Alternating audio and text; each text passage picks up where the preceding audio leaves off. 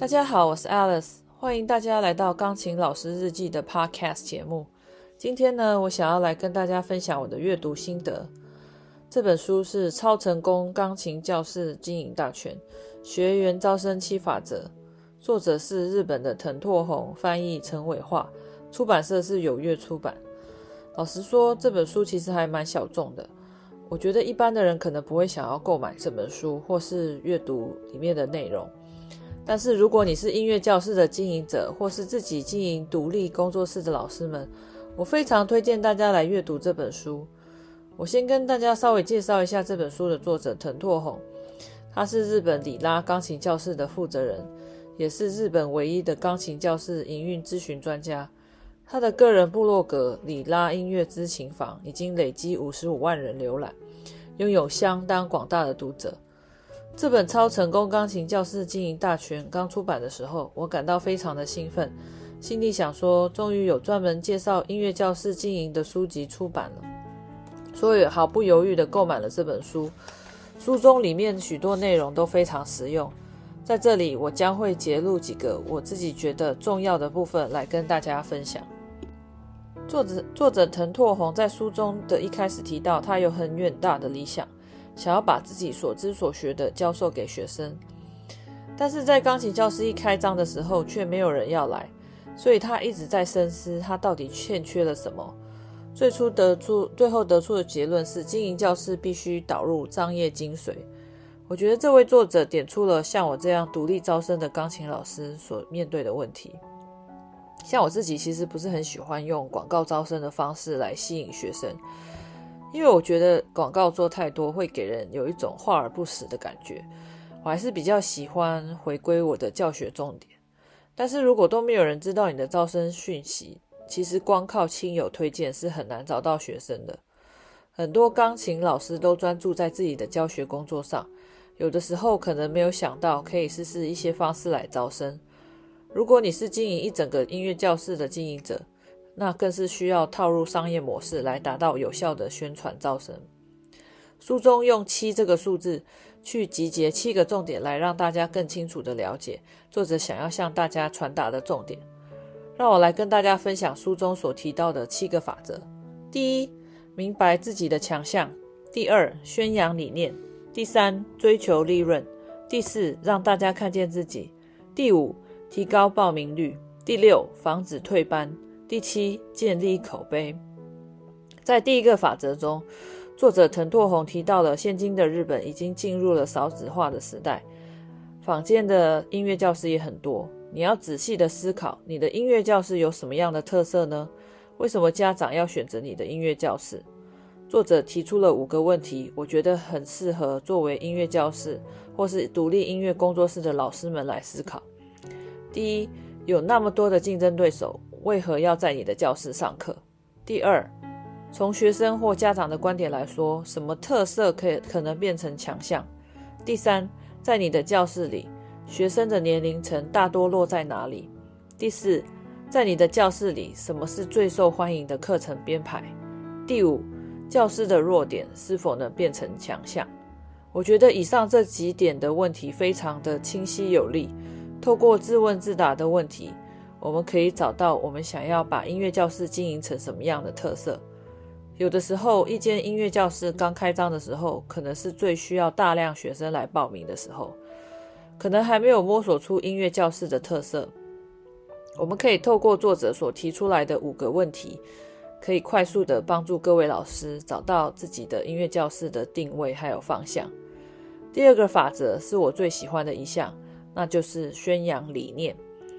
如果你是一位因为音乐教室或是独立工工作室的呃老师，你有没有想过你一开始的教学初衷是什么？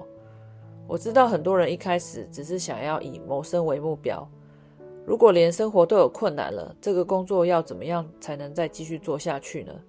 但是如果随着时间长，随着教室的稳定成长，还有稳定的收入，你有没有想过你一开始的教学理念是什么呢？在这里，作者一样提出了五个问题来让老师们回答。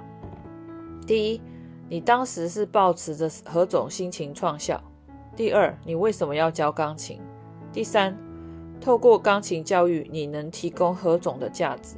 第四，你对于地方有何贡献？第五，你想透过经营钢琴教室实现什么？作者指出，如果当你招生遇到困难，或是心灵上很脆弱的时候，你可以想想当初为何要创立音乐教室或是独立音乐工作室。透过教室的理念来确认教室经营的方向，还有课程的方向，这将会是胜过一切的心灵支柱。我自己很喜欢第二个法则的原因是，我常常会问自己，为什么我要教钢琴？我可以怎么样的帮助我的学生？常常透过这样的自问自答，可以帮助自己进步提升，进而去找相关的课程或是书书籍来阅读，增加知识。第二个法则还有一个重点，就是作者说，经营教室的关键就是要找出无论如何都不会动摇的主轴。教室理念可以发挥重要的功能，去支持这个主轴。确实的主轴就能成为心灵支柱。